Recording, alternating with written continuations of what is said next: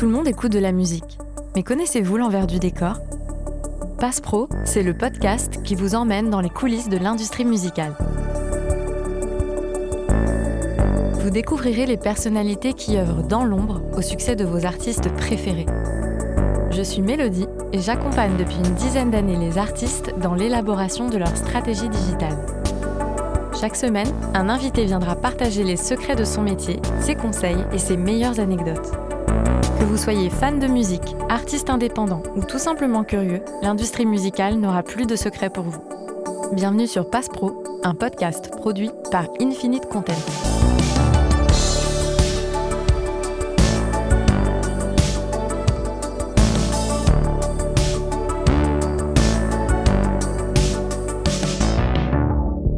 Invitée du jour, c'est Anne-Claire Porte. Elle a d'abord été assistante chef de projet chez M6, puis chez Sony Music, avant de devenir chef de projet. Elle s'est occupée de Julien Doré, Brigitte, Véronique Sanson, Patrick Bruel et même Céline Dion. Cet épisode nous permet de mieux comprendre le rôle d'un chef de projet et les principales étapes de développement d'un album et de la carrière d'un artiste. Bonjour Anne-Claire, merci d'être sur le podcast Passe Pro. Salut Mélodie. Je suis très contente de t'accueillir parce que ça fait quelques années qu'on se connaît, Ouais. depuis 2015. Tu as un parcours classique en termes de communication. T'as Bah, fait... Merci, ça commence bien. Super, j'ai bien fait de venir. non, mais je veux dire par là que tu as fait un BTS euh, communication, Ouais. un master communication, et puis après, tu arrives premier stage chez M6 en tant qu'assistante marketing, Yes, et ensuite assistante marketing chez Sony. c'est ça. Et seulement au bout de trois ans, t'as vu, j'ai bien fait mes fiches. Très bien. C'est Quelqu'un impressionnant. qui lit CV. au moins une personne. Au bout de trois ans, on t'a proposé de devenir chef de projet. Est-ce que tu pourrais nous expliquer un peu en quoi ça consiste quand il y a un artiste qui est chez Sony en tant que chef de projet Toi, tu dois faire quoi au quotidien? Globalement, je commence par euh, faire un petit schéma très rapide d'un label. Il y a un service artistique, un service promo et un service marketing. Toutes ces personnes qui travaillent dans ce label interviennent de manière plus spontanée en début ou en fin de chaîne. L'élément commun à tout ce projet, c'est le chef de projet. Toi, chef de projet, tu vas être le point d'entrée de l'artiste, tu vas être son interlocuteur principal et tu vas suivre toute la chaîne. Après, chacun fait un peu son poste, donc ça dépend comment tu aimes travailler. Tu peux arriver peut-être un petit peu après euh, tout l'artistique, et puis ça dépend du type de contrat, etc. Tu as plus des personnes très compétentes qui sont les directeurs artistiques et les chargés de prod, qui vont vraiment suivre toute l'élaboration de la musique en elle-même, qui vont faire un suivi d'écriture, un suivi de production, de maquettes, de studio. Nous, en tant que chef de projet marketing, on arrive généralement à l'étape où le disque est quasiment fini dans sa globalité. Après, aujourd'hui, je recommande fortement d'inclure ces expertises marketing-là très en amont parce que c'est ça va être ça un peu la clé euh, de réussite en fait c'est à partir du moment où il y a une personne intégrée comme ça dès l'univers de création de là va découler énormément d'idées tout va être hyper euh, cohérent Soit l'image, le, le Voilà. positionnement de l'artiste, avec la musique, ce que tu as envie exactement de dégager. Exactement. Ce qu'on n'a pas précisé, c'est que tout à l'heure, j'ai parlé de, hum, des trois services importants du label, mais bien sûr, sur un label comme moi, je connais, qui fait partie de ce qu'on appelle une major, il y a quand même 20 à 50 personnes qui travaillent sur chaque projet euh, derrière. Donc, euh, le rôle premier du chef de projet, c'est effectivement de coordonner tous ces interlocuteurs-là sur une même ligne directrice qui est ton projet avec en gardant l'ADN de l'artiste de A à Z. C'est le chef d'orchestre, toi. Exactement. Les mènes à la baguette. Pas mal. J'aurais bien aimé. C'était à moi de la faire, celle-là. Et hum, donc, la personne euh, qui va faire que toute cette chaîne-là euh, se met en place et, que chacun euh, soit au bon endroit de cette chaîne-là industrielle, parce que c'est quand, quand, quand même comme ça qu'il faut l'appeler. C'est un travail d'équipe. Dans le fond, il ne faut pas oublier qu'il y a des intérêts qui sont les mêmes sur un intérêt très global, euh, qui est la réussite et une bonne santé financière en fait de chaque projet, que l'artiste puisse en vivre et, euh, y gagner et euh, que le producteur euh, puisse euh, faire pareil. Et des fois, ça peut être sur des plus petits points. En fait, il y a deux facettes aussi de ce métier-là. Il y a la facette relationnelle avec l'artiste et développement du projet. Ça peut être l'image, le discours promo, le marketing euh, en lui-même. Et ensuite, la deuxième face de ce métier, c'est la rentabilité d'un projet pour la maison de disques. C'est parfait parce que j'ai préparé trois points et mes trois points, c'est production de l'album, relationnel avec l'artiste et budget. Donc on est pas mal. C'est exactement ça. On va prendre du début. Déjà, est-ce que tu peux avoir ton mot à dire en disant bah moi je suis pas trop en affinité avec euh, tel type de musique donc ça me plaît pas trop? Ah, Bien sûr, ouais, bien sûr. Et en plus, je pense que c'est essentiel en fait de le dire. après, il y a plein de choses qui arrivent et, qui sont un peu contextuelles, le planning, les sorties. Euh, faut aussi avoir du temps à consacrer à une sortie avec euh, ces autres artistes, que quand on est chef de projet, on ne s'occupe pas que d'un artiste, on a ce qu'on appelle un roster, donc qui peut varier avec un nombre euh, assez indéfini quoi, de, de projets. Mais bien sûr, c'est essentiel de, de, faire une main levée quand il y a un projet en fait qui, qui t'inspire, qui te passionne, où la musique te parle, où l'artiste, euh, l'humain qu'il est, te parle aussi. C'est essentiel, ouais. Après, il y a deux choses. Il y a des chefs de projet qui peuvent être un petit peu spécialisés dans un genre. Et là, ça va plus aller sur un terrain de connaissances. Je pense tout de suite au rap et au rock ou, au métal, par exemple. Il y a vraiment des médias très spécifiques, c'est des, des, petits milieux, mine de rien, en fait. Et donc d'avoir ce relationnel-là, ces connaissances, savoir comment développer aussi. Le fan de rap ou de rock a une consommation différente, donc avoir cette connaissance-là, c'est ultra précieux. Et après, on peut être attiré par différentes choses, en fait, sur un projet. Là, j'aimerais vraiment faire la différence entre vouloir travailler un projet parce qu'on aime la musique et vouloir travailler le projet parce qu'il y a un challenge personnel sur euh, euh, l'environnement du projet, la typologie de projet, où est-ce qu'on va l'amener, l'ambition du projet. Ça peut être un, environnement, les, partenaires qui gravitent autour de ce projet-là. Peut-être que c'est un artiste où on n'écouterait pas la musique. En fait, il faut faire une vraie différence entre la musique que tu écoutes et la musique que tu travailles. Moi, j'ai bossé énormément de projets. Il y avait des, projets que j'écoutais pas du tout, mais la passion, c'est une condition euh, extrême, quoi, ce métier-là.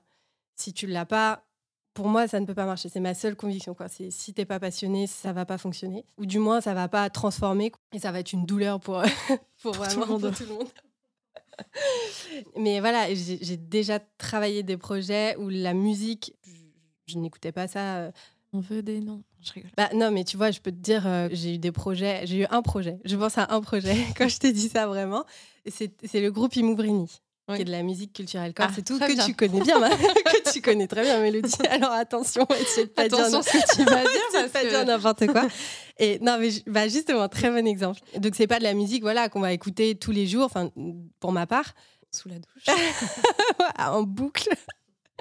Mais en l'occurrence, mon interlocuteur sur ce projet, qui était Jean-François, qui est un humain incroyable, hyper inspirant, hyper gentil, très à l'écoute et tout l'univers du projet en fait faisait que j'ai adoré bosser ce projet parce que euh, je savais que ça parlait à des gens et qu'il y avait tout un univers euh, super. On avait fait un livre pour enfants euh, qui s'appelait Pianeta et c'était trop mignon à travailler. Et en plus, il y avait que des interlocuteurs très inspirants et je me suis éclatée à faire ça. Donc voilà, c'est juste une parenthèse pour dire qu'il faut faire cette petite différence-là. Et généralement, en plus de la musique qu'on écoute et qu'on adore, on perd un peu ce recul en fait c'est bien de s'identifier à une cible. Je crois que c'est les premières questions à se poser quand on lance du marketing. C'est comment moi je recevrai ce message-là? Qu'est-ce qui fait que j'irai euh, écouter cette musique? Quel média je vais écouter pour rentrer en contact avec euh, ce morceau? C'est bien d'avoir ce recul-là, mais l'idée même du marketing, c'est un peu ça. C'est de connaître extrêmement bien toutes tes cibles, de savoir ce qu'elles consomment sans pour autant avoir besoin de s'associer à elles euh, à 100%. Et je crois que ça crée aussi peut-être un peu de désillusion quand c'est un projet que tu aimes vraiment beaucoup et, un artiste que tu aimes vraiment beaucoup. En fait, euh, je, crois qu'on aime bien aussi garder une petite phase euh, magique, un peu la, magie du spectacle, elle, est quand même là. Moi, j'adore euh, encore avoir cette petite excitation de savoir qu'il y a un album de mon artiste préféré qui sort vendredi, tu vois. C'est ce qu'on dit, on dit qu'il faut pas rencontrer ses idoles. Hein. Oui, c'est vrai. Et je pense que on vrai, a bah toutes les deux déjà fait l'expérience. Ah bah non, Beyoncé, elle m'a jamais rappelé. c'est vrai que tu as bossé avec euh, Beyoncé. Faut quand même ah, le signaler quand même. Parce que dans, dans le roster de Madame, euh, Céline. Céline, oui, tout à fait, ouais. C'est quoi d'ailleurs de travailler avec Céline Dion? Parce que là, quand même, il doit y avoir eh ben, une part un peu de. Alors tout ce que j'ai dit est faux. voilà, vous pouvez, pouvez changer de podcast en fait. Tout est faux. Euh, non, non, c'était. Ouais, c'était un peu un truc euh, hyper fort. Et en même temps, quand tu, commences à travailler un peu dans ce milieu, tu... il faut avoir une. Enfin, il faut avoir une personnalité euh, où tu sais rester à ta place, quoi. De, dans des contextes de travail, c'est pas du tout.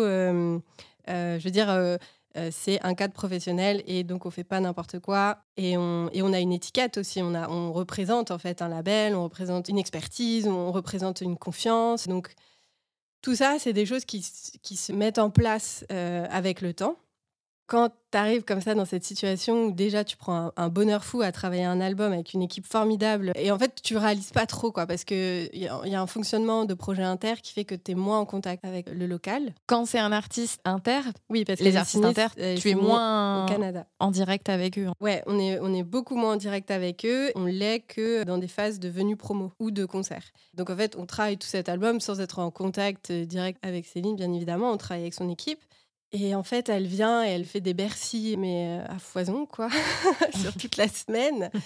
Et donc, nous, on est, on est là un peu pour superviser tous les médias, euh, tous les invites, euh, tout ça. Et, hum, et c'est vrai qu'on la rencontre, un meet and greet un peu à l'américaine.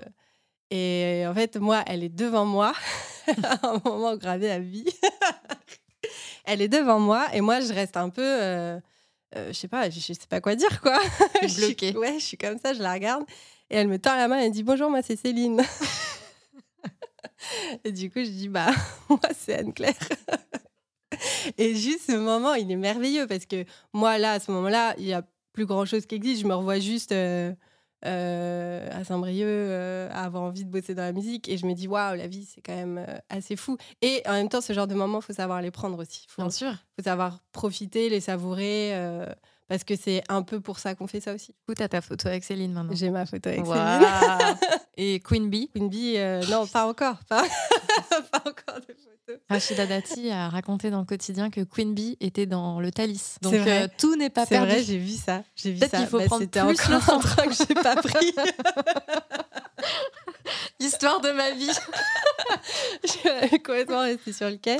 Euh, si on revient vraiment genre sur l'aspect très concret du développement d'un album, comment ça se passe? L'artiste arrive, bonjour, j'ai mes chansons et ce serait chouette qu'on fasse un album. Comment on arrive à l'album sort, rendez-vous sur Spotify? Alors, ce qui est assez incroyable, c'est qu'il y a tellement de projets différents que chaque histoire est différente. Déjà, c'est une écoute des titres, il y a une découverte des prods, des messages et de, l'entièreté de cette œuvre. Et là, tout de suite, il peut y avoir euh, des naissances quoi, d'idées euh, dans la tête, de, de, ce que ça nous inspire. Et directement après, c'est un long échange avec l'artiste pour essayer d'aller au fond du propos, la création, de quel message on veut faire passer. Parce que forcément, qui dit création dit aussi univers d'image qui va se créer dans sa tête. Euh, je crois que il y a très peu d'artistes qui écrivent et composent des musiques et qui l'enregistrent sans visualiser des choses. Et de là, euh, le rôle de chef de projet est très important parce que ça permet aussi un ping-pong d'idées. Quoi, Ouais, tu vas l'aider à, à formuler, concrétiser Exactement. sa vision. Quoi. Exactement. Et des fois, c'est en, parlant comme ça qu'on arrive à aboutir euh, l'idée ou, ou la petite graine quoi, qui, est dans, qui est dans le cerveau mais qui n'a pas encore germé. Nous, on arrive et en fait, on, on, l'arrose et puis on lui met des bases solides. quoi. Un bon terreau. c'est parce qu'on est des euh, belles plantes. Ah, mais c'est génial Quel timing Je reprends euh, la discussion. Euh. Je ne couperai pas ce passage, Anne-Claire. discussion On se recentre. Il y a cette conversation et ensuite, il y a déjà un choix euh, des titres qu'on va appeler plus des titres forts qui sortent un petit peu de l'album, comme les porte-paroles de ce nouveau projet qui va voir le jour. Donc là, c'est une réflexion avec les producteurs, l'artiste, les équipes, pour choisir au mieux. Tu vas choisir ton single, tu vas définir quels sont les titres qu'on a envie de mettre en avant en fonction des objectifs. Sur l'écoute d'un album, il y a forcément trois, quatre titres plus ou moins forts qui se démarquent. Et après, c'est de choisir comment on va les mettre en avant, quand, dans quel ordre, avec quelle image, est-ce qu'on va faire d'image ou pas, toutes ces questions-là. Donc après, très vite, il y a l'élaboration d'un planning. le fameux. Le fameux planning de sortie. Avec le séquençage, euh, on va inclure dedans les communications promo, le marketing. S'il y a une prise de parole tournée aussi, on va travailler avec tous les partenaires pour construire un peu ce plan d'action sur les mois à venir le plus béton possible. Et ensuite, création d'images, réflexion. Et ensuite, en fonction des échéances de chaque, euh, de chaque chantier, euh, il y a forcément des recherches de, de partenaires dans, dans le graphisme, dans les clips, dans dans les photos. Et justement, ça, c'est ton travail de chef de projet, d'aller chercher, OK, ben, telle agence, elle pourrait s'occuper du clip. J'ai vu tel photographe, j'adore son travail, je pense qu'il pourrait euh, s'occuper de la pochette. C'est une discussion avec euh, l'artiste, avec euh, son équipe, avec le label. Et en plus, ça dépend vraiment de la typologie de contrat. Il y a des artistes qui sont très autonomes. Si c'est une distribution, tout ce travail-là va être fait de ce côté-là. Et si c'est une licence aussi, les artistes sont sont libres euh, de leur choix euh, et, de leur financement. Mais par contre, il y a cette idée que dans un projet, on est une équipe, il y a un échange, une aide, des recos, euh, bien sûr. Il y a trois types de contrats, juste du coup pour expliquer. Contrat d'artiste, bien sûr. La maison de disque fait 100% des choses. Ouais, la maison de disque est producteur, donc elle est propriétaire. Or, le droit moral, bien sûr, qui reste aux artistes. Par contre, rien n'est fait sans euh, désaccord de l'artiste. Ça, c'est, ça n'existe pas. C'est, y y a, dans la musique, c'est ça qui est assez cool aussi. Il y a ce côté un peu contractuel, euh, cadre, parce que toutes les industries en ont besoin. Et c'est ça le travail du chef de projet aussi, c'est d'avoir une idée, soit être apporteur de l'idée ou, euh, ou d'une bribe d'idée, soit de recevoir l'idée et de voir comment la mettre en place c'est marrant ce que tu dis parce que souvent on entend des artistes qui disent ah oui non mais ce projet par exemple j'ai rien pu décider c'est la maison de disques qui a tout décidé de A à Z alors j'imagine qu'il y a des cas où ça existe mais quand même dans l'ensemble personnellement j'ai pas vu de, d'artistes qui étaient contraints de travailler euh, vraiment, tu vois, une image qui ne leur correspondait pas en fait. Bah, après, oui, c'est sûr, on n'a pas travaillé dans tous les labels. Euh, comme partout, je pense qu'il y a des manières de fonctionner différentes. Euh, du moins, moi, c'est la manière dont j'aime fonctionner. Et qui est la plus saine, en fait. Bah, complètement. Parce qu'en fait, on se rend pas compte. Moi, pendant toutes ces années, j'ai plus observé ça. C'est quelque chose qui m'a assez fasciné. Au, fur et à mesure aussi, on peut perdre un peu de vue le risque qu'ils prennent tous les jours. Donc, certes, il y a ce truc un peu. Euh, enfin, un artiste vit de sa passion, c'est génial. Et c'est pour ça qu'on fait ce travail aussi, pour les aider à arriver à ce stade-là. Mais en même temps, un artiste, c'est celui qui va monter sur scène, qui va aller faire de la télé en direct dans des, cadres qui sont assez anxiogènes et surpressurisants de, ce monde médiatique-là, quoi, et de mise en avant. Euh, c'est ces réseaux sociaux, le moindre mot peut faire déraper. Euh, enfin, il y a une prise de risque comme ça qui est assez énorme et qui est assez quotidienne chez les artistes.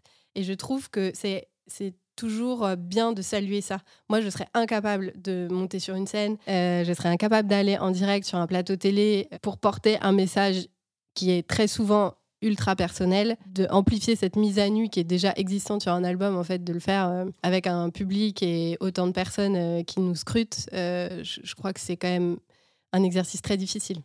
De là, s'il y a ce respect-là, forcément, il n'y aura rien d'imposé. Après, j'ai l'impression que quand même l'artiste est responsable un peu des choix aussi qui sont faits sur le projet. Donc euh, quand un artiste choisit une équipe et une maison, c'est bien d'avoir un feeling avec les équipes qui fait qu'il y a une confiance et une expertise.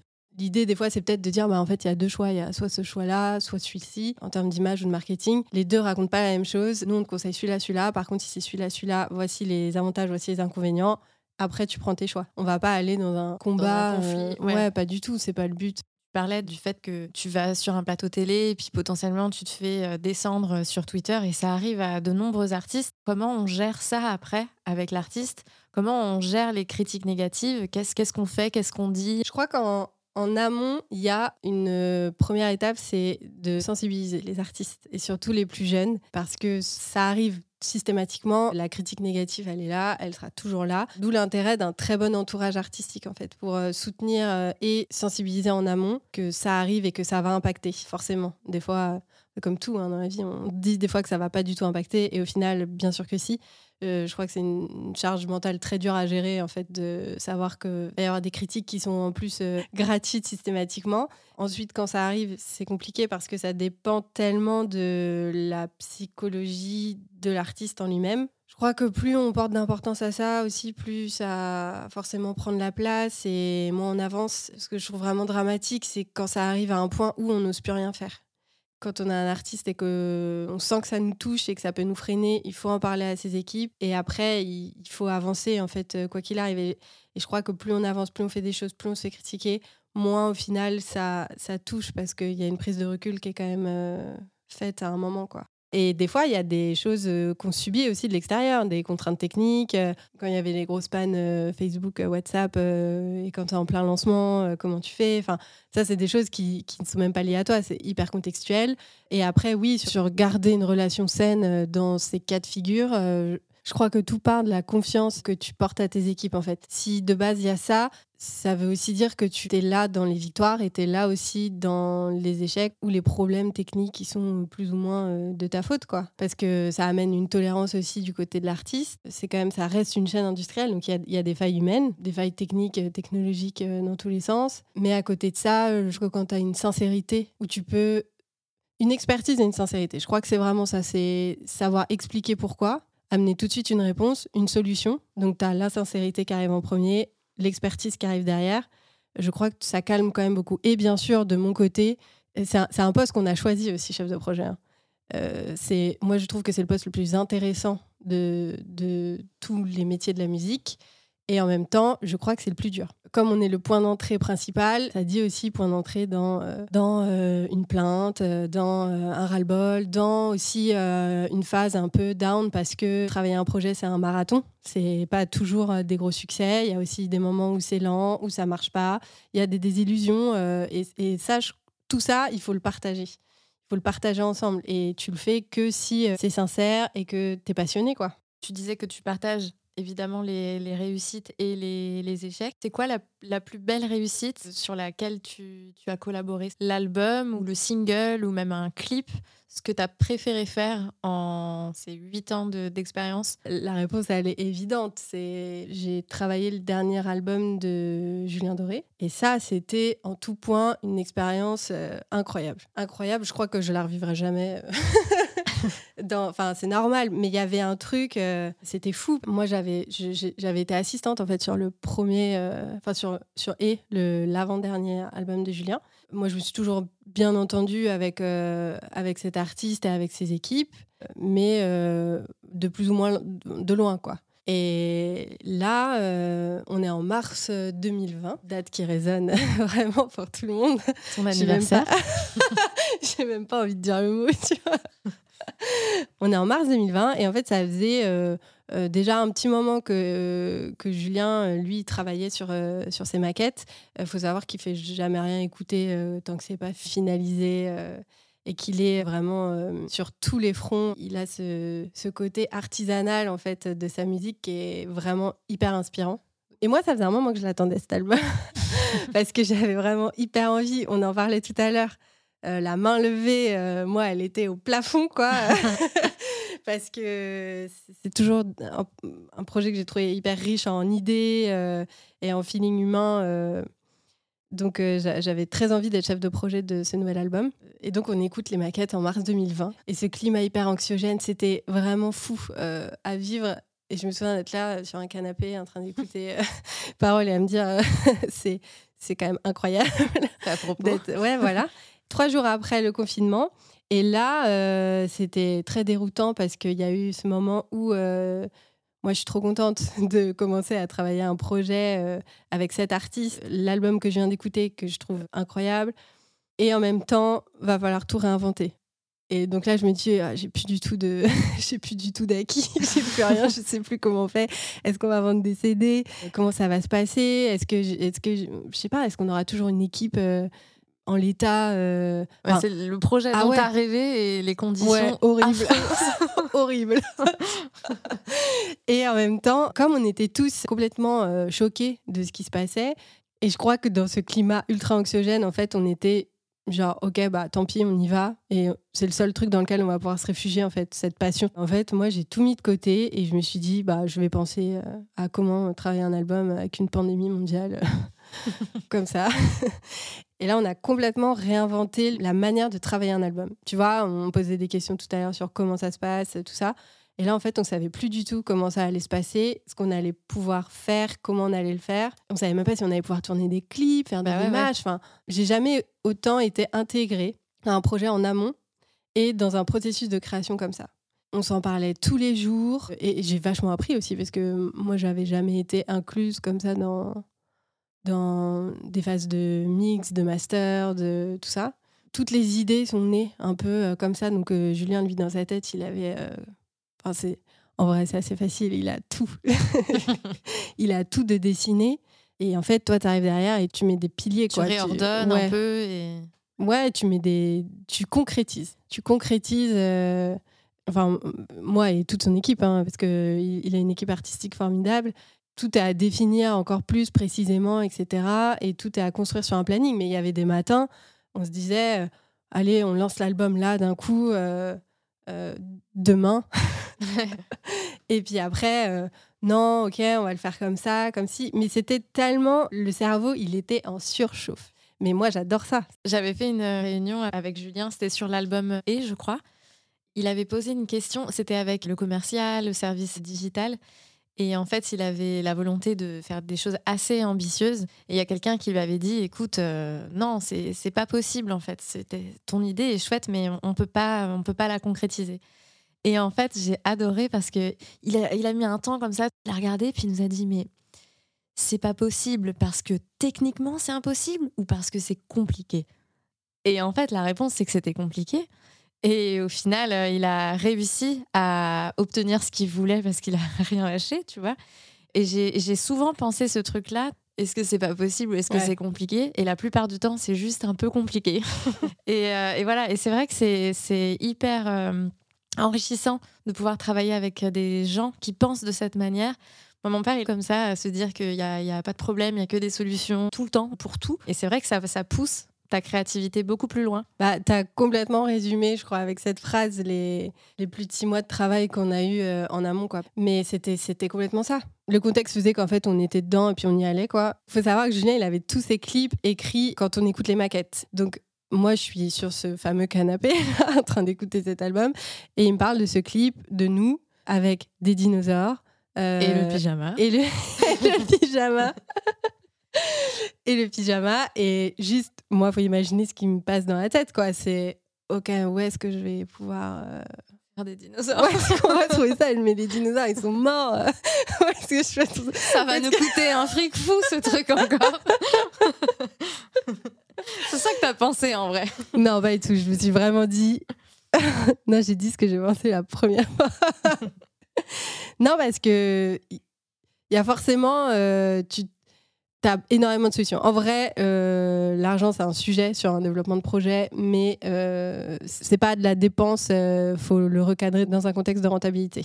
Donc c'est de l'investissement, c'est pas de la dépense. Euh. Moi aussi, je dis ça quand j'achète des sacs à main. c'est un très bel investissement. C'est vraiment un très bel investissement. ouais, c'est un peu ça. Non, mais les, les, les dinosaures, et c'est un exemple parmi tant d'autres, hein, mais c'est ça qui, qui, passe dans la tête d'un chef de projet. Quoi. C'est, euh, et, et, et, cette phrase de euh, est-ce que c'est parce que techniquement c'est impossible ou parce que c'est compliqué c'est complètement ça. Moi, ce projet, je l'ai adoré aussi parce que ça m'a challengé à un point euh, que j'aurais jamais imaginé et, et parce qu'il y avait toujours justement cette guideline, c'est un peu de tout est possible, on trouvera une solution. Mais tout est possible et on va faire en, sorte que euh, on arrive à euh, l'idée. Et si c'est pas l'idée de base, ce sera un biais. Et, sur ce projet, je, ne peux pas te dire, il y a 10 000 euh, fois où on avait une idée de base et en fait on a bifurqué au dernier moment sur autre chose parce que il y avait un éclair de génie de en fait non c'est pas ça qu'il faut faire c'est ça non c'est vachement plus malin de le tourner comme ça en fait cette idée là on va pas la mettre maintenant. Ouais, t'as un ping-pong d'idées. Voilà. Genre, euh, on va pas euh, s'en servir là maintenant sur ce titre, mais on la garde parce que c'est une très bonne idée, mais elle n'est pas encore assez bien aboutie. Et après, on, travaille un autre titre, puis on se dit Ah, est-ce que vous vous souvenez de ce truc? Est-ce que c'est pas le moment de le ressortir? Et ça, c'est juste magique. C'était l'idée augmentée. En fait, c'est t'as une idée de base, et puis t'as quelqu'un d'autre qui va rajouter sa pierre, puis sa pierre. Après, sur euh, cette magie un peu des idées qui arrivent, j'ai appris énormément aussi à faire confiance à l'artiste. Et ça, je l'ai vraiment appris, ou du moins j'en ai pris conscience sur le projet Aimé avec Julien. Parce qu'il y a plein de fois où moi, j'avoue, comme tout cerveau humain, euh, je suis pas dans sa tête, quoi. Donc, des fois, il y avait des idées ou des, des choses où moi, je pouvais être dubitative, ou à l'inverse, j'étais sûre d'un truc, et lui me disait hum, non. donc forcément, moi j'avais une petite frustration de chef de projet, quoi. Et puis parce que c'est vraiment ce cadre-là où je m'éclate, c'est la créativité. Chaque chef de projet a son point fort. Moi, je pense que c'est la créativité et c'est le mien. et... Ok. Comme ça, c'est dit. et euh, bah attends, c'est une très grande force de savoir où on est bon et de savoir l'explorer. Et donc, euh, des fois, j'étais dans ma frustration et en fait, je me rendais compte une semaine après qu'il avait entièrement raison. C'était son instinct à lui sur son projet parce que c'est lui qui parle à son public, il le connaît mieux que nous, qui va pas marcher sur son public et, avec sa musique. Et encore une fois, c'est lui qui va le porter. Je, voulais en parler parce que c'est, je trouve que c'est important de, lâcher prise aussi un peu et de faire confiance aux artistes. Quoi qui était très intéressant sur le développement aussi de l'album, parce que c'est un album qu'on a travaillé deux ans quasiment sans tourner. Donc, ce qui était. énorme. Ce qui... Ouais, et puis ce qui n'arrive jamais, parce que généralement, il y a une tournée qui prend le relais au bout de six mois. Ou... Là, on était perdus, quoi, un peu sans ce relais-là. Donc, ça nous a poussé dans nos retranchements euh, pour imaginer euh, des contenus. Et là où un, ça a toujours été un gros sujet, euh, cette création de contenu, euh, avec euh, cet avènement des réseaux sociaux, cette base fan qui est le, bien le plus précieux qu'ont les artistes et qui peut concurrencer aussi toute apparition médiatique qu'on ne va pas maîtriser parce que il y, a les programmateurs, etc., qui des fois ne te passent pas ou ne te choisissent pas pour te donner de la visibilité. Et donc, face à tout ça, on, s'est creusé la tête pour euh, toujours avoir des contenus, des contenus, des contenus. Et chaque chanson sur Julien amenait, je sais pas, 5-6 contenus. Et c'était assez fou de se dire que, en fait, on était tellement dans une prise de risque. enfin, on était tellement dans un contexte qui nous permettait pas autre chose que, en fait, on y, allait. à fond. Voilà. Et justement, il n'y avait pas de prise de risque. Et c'est ça qui était très, très chouette à imaginer. Et donc, euh, ça, ça nous a beaucoup appris aussi à, à hum, la réflexion de comment on va faire écouter la musique, comment on va la vendre par un autre biais euh, que du concert ou que de l'apparition médiatique. Et en plus, Julien, il est quand même bon client sur les, sur les réseaux sociaux parce qu'il adore se mettre, euh, se tourner en dérision, se, ne pas se prendre au sérieux. Et c'est ça qui plaît à fond sur, sur les réseaux sociaux. Bien sûr, et encore une fois, c'est son ton euh, tout le temps. C'est ça qui rend la chose hyper cohérente. Euh, et c'est ça qui est vraiment, c'est du, c'est du miel à travailler, quoi. C'est, c'est joli ça. Ouais, c'est beau. Hein. Comme on parle de création de contenu, moi j'aimerais beaucoup que tu nous parles de Brigitte. Parce que tu, es aussi, euh, tu as aussi été la chef de projet de, de Brigitte. Et il y a eu plein de très chouettes choses.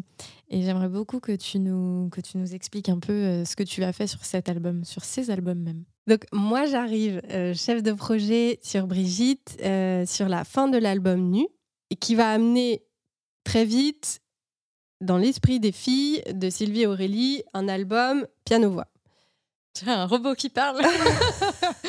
c'est C'était bien. En fait, je suis une intelligence artificielle, pas encore très au point, mais. D'accord, Anne-Claire. peut faire des petites fautes de voix. Et donc, qu'est-ce qu'il se passe ensuite? Et donc. je couperai pas tout, hein, je te le dis. Hein. Oh, ça, va être, ça va être compliqué. Euh, donc, c'est un album euh, avec les titres de nu piano-voix. Et là, on brainstorm un peu comment on l'appelle, euh, etc. Et on l'appelle Toute nue parce que ça allait dans ce sens où déjà c'était des titres d'une mise à nu rare sur Brigitte, où elles abordent des vrais sujets, où c'est la première fois qu'elles apparaissent. Euh, enfin, après à bouche, donc elles sont pas grimées en jumelles, etc. Tout est hyper cohérent, assez fluide, et donc on a cet album tout nu sur lequel on fait qu'un artwork blanc et noir, hyper épuré. On sort, je rappelle, d'un album où il y a déjà trois clips, trois titres forts, et là se pose quand même la question de comment développer, faire écouter, faire connaître cet album, du coup sur leur réseau avec du contenu euh, je parle aussi d'une chaîne YouTube, quoi. En sachant que, du coup, il y a déjà des clips qui existent sur euh, ces morceaux. Comment on se réinvente? Exactement. Il n'y a, y a, pas tout, tout, cet univers de podcast qui existe beaucoup aujourd'hui ou de contenu long. C'est important parce que quand on réfléchissait, je trouvais que justement la lecture de cet album, elle amenait autre chose et qu'il fallait donner autre chose qu'un simple clip ou une simple session acoustique, euh, ce qui aurait été une évidence sur cet album. Et en même temps, en face euh, de moi, j'ai deux meufs extra qui sont juste un bonheur à écouter, qui ont des choses à dire, euh, qui ont euh, un entourage de meufs extraordinaires dans tout milieu, qui sont hyper inspirantes, enrichissantes. Et ce côté convivial qu'elles ont, c'est dans leur veine, quoi. Elles sont comme ça. Et donc, est-ce que c'est pas le moment et l'endroit de parler d'autres choses d'aller plus en profondeur des messages, transmettre aussi d'autres émotions qui sont pas que euh, amenées avec de la musique? Est-ce que c'est pas le moment de, de transmettre une réflexion, euh, une liberté de parole, euh, voilà. Et en même temps, comme on sort aussi d'un album, on a déjà fait énormément de promos, donc on ne trouve pas la case. Et donc on se dit bah bah on va le faire et on va le créer. Et donc, euh, on tourne un format long, un dîner pour amener le côté convivial autour d'une table avec des invités euh, super. Et dedans, on inclut de la musique. C'était un super contenu. Et après, encore une fois, c'était un super contenu parce que les filles, Aurélie et Sylvie, c'était euh, très cohérent en fait avec leur personnalité. Et c'était cohérent sur la cible de Brigitte. C'est ça la magie, la bonne réflexion qu'il faut avoir sur un contenu. C'est quel message, quelle cible, à qui on s'adresse, qu'est-ce qu'on veut faire passer. Il y a un truc rassurant à faire ce que tout le monde fait aussi.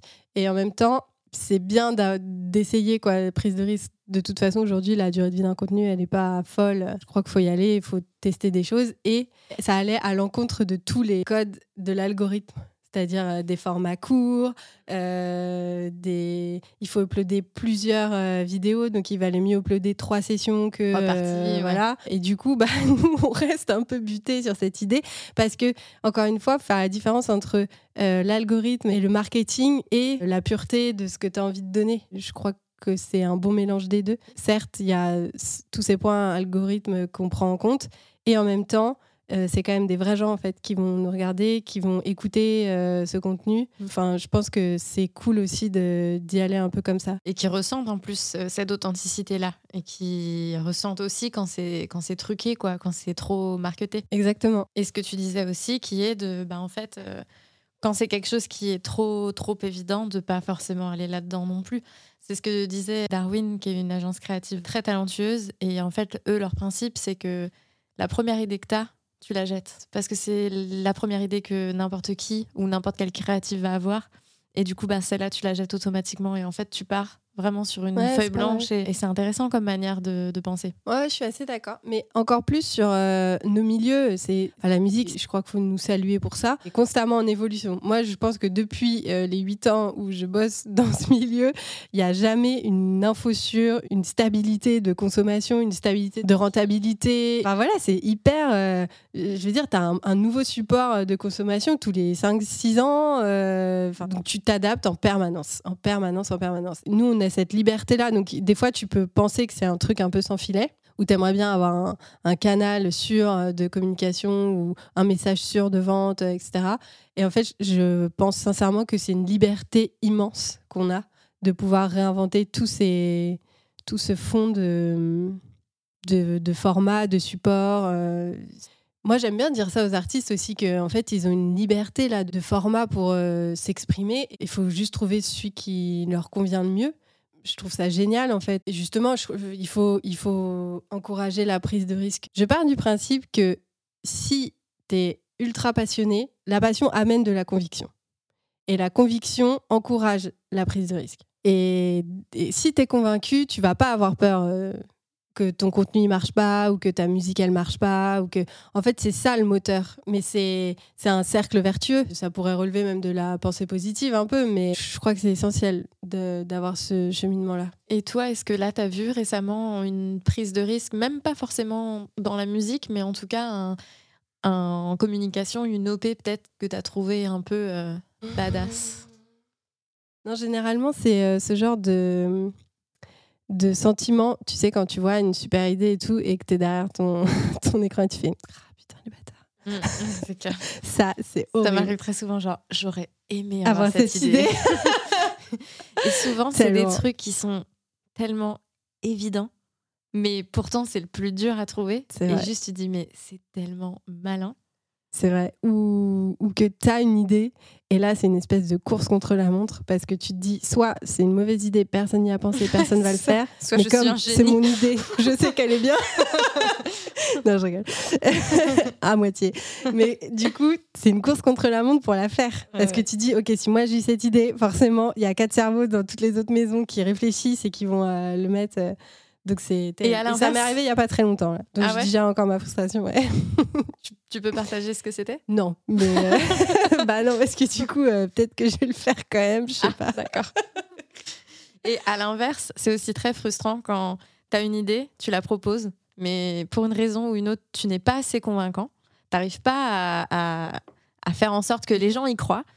Et après, tu le Tu vois, vois, fait par quelqu'un d'autre. Et ça, c'est Pire vraiment. sentiment. Et ça, ça m'est déjà arrivé. Ça, vraiment, tu te dis, est-ce que je manque de T'as pas un leadership bruit ou de gens qui pleurent genre euh, point, Ah point, ouais. point, voilà. Et le pire, c'est quand les personnes à qui tu l'as présenté, elles viennent te voir un an après et qu'elles te disent T'as vu ce qu'ils ont fait, c'est génial. Oui, mais tu sais, ça, faut savoir en rigoler. Et tu sais, c'est Coco Chanel qui disait Prenez, Prenez mes idées, j'en aurai d'autres. Voilà. Et moi, j'ai vraiment ça en tête à chaque fois. Et Ouais. des fois, je garde un peu des idées. Je me dis, attends, de toute façon, une idée, elle est jamais mauvaise. C'est juste que c'est pas le bon moment ou pas le bon projet. Donc, j'avais un, un espèce de tiroir comme ça, à idées ou de trucs un peu cool.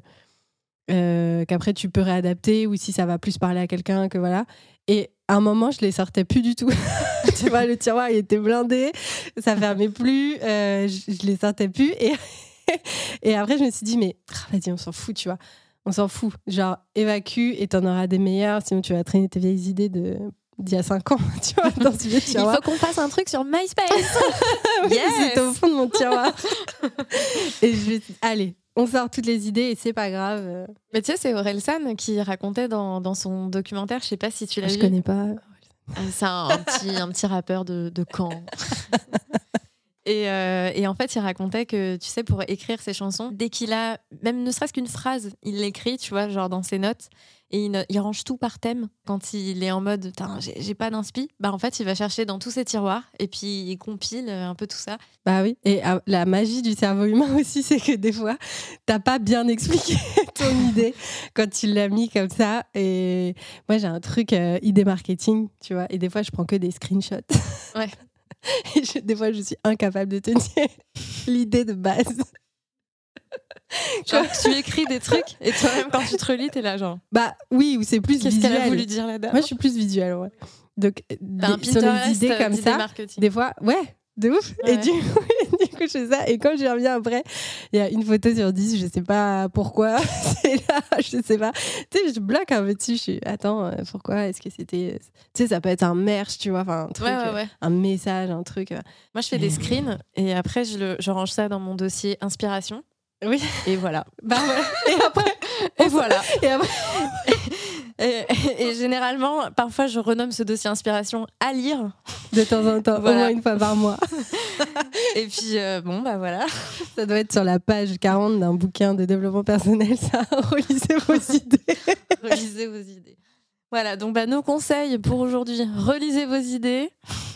Soyez créatifs. N'ayez pas peur du ridicule. Et puis voilà, quoi. Ah T'as ouais. autre chose à C'est comme rajouter ça qu'on C'est comme ça qu'on conclut C'est comme ça qu'on termine, mais sais putain. C'est quoi le mot de la fin, Anne-Claire Le mot de la fin Non, bah, j'ai mangé un très bon éclair au café.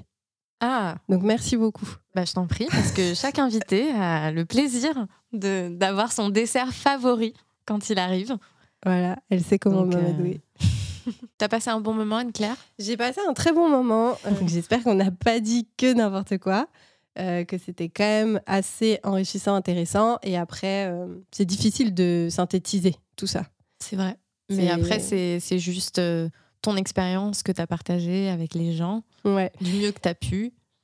tout à fait. Et pour le coup, il y a vraiment quelque chose qui me tient à cœur. C'est, je sais que ce milieu, il, il a l'air fermé, mais en fait, quand on veut, faut pas du tout se freiner à ça. Je, je crois que c'est un milieu qui a besoin de la jeunesse encore plus. C'est un terrain de jeu énorme.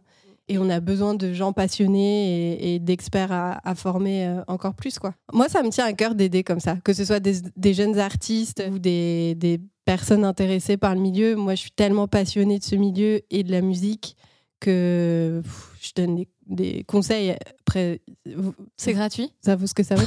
Alors, deuxième point. Je vous envoie mon RIB.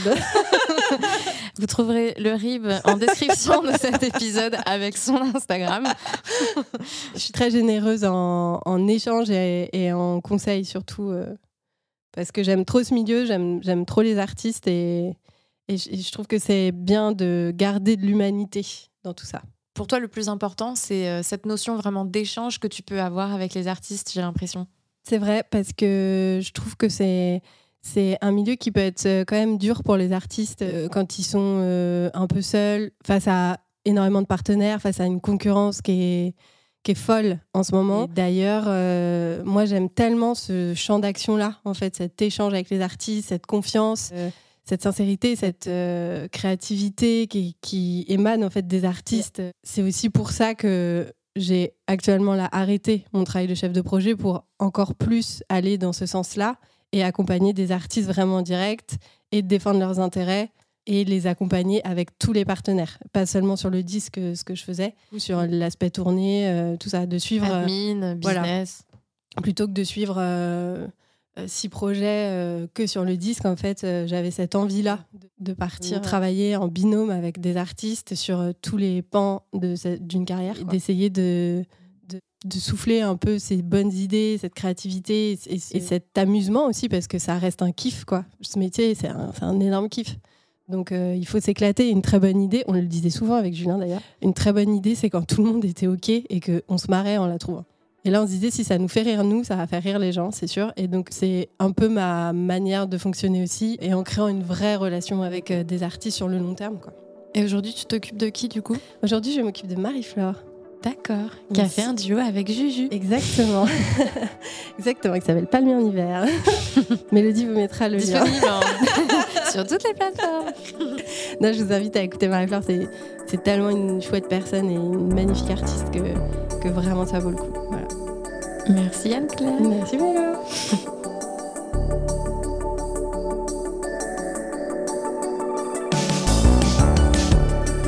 Pour faire vivre ce podcast, abonnez-vous et laissez une note ou un commentaire. Et si vous avez des suggestions d'invités pour les prochains épisodes, n'hésitez pas à nous les faire parvenir. On est aussi sur Instagram.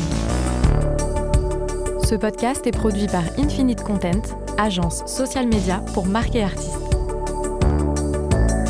Passe Pro est disponible sur toutes les applications de podcast. Merci de nous avoir écoutés. On se retrouve au même endroit la semaine prochaine.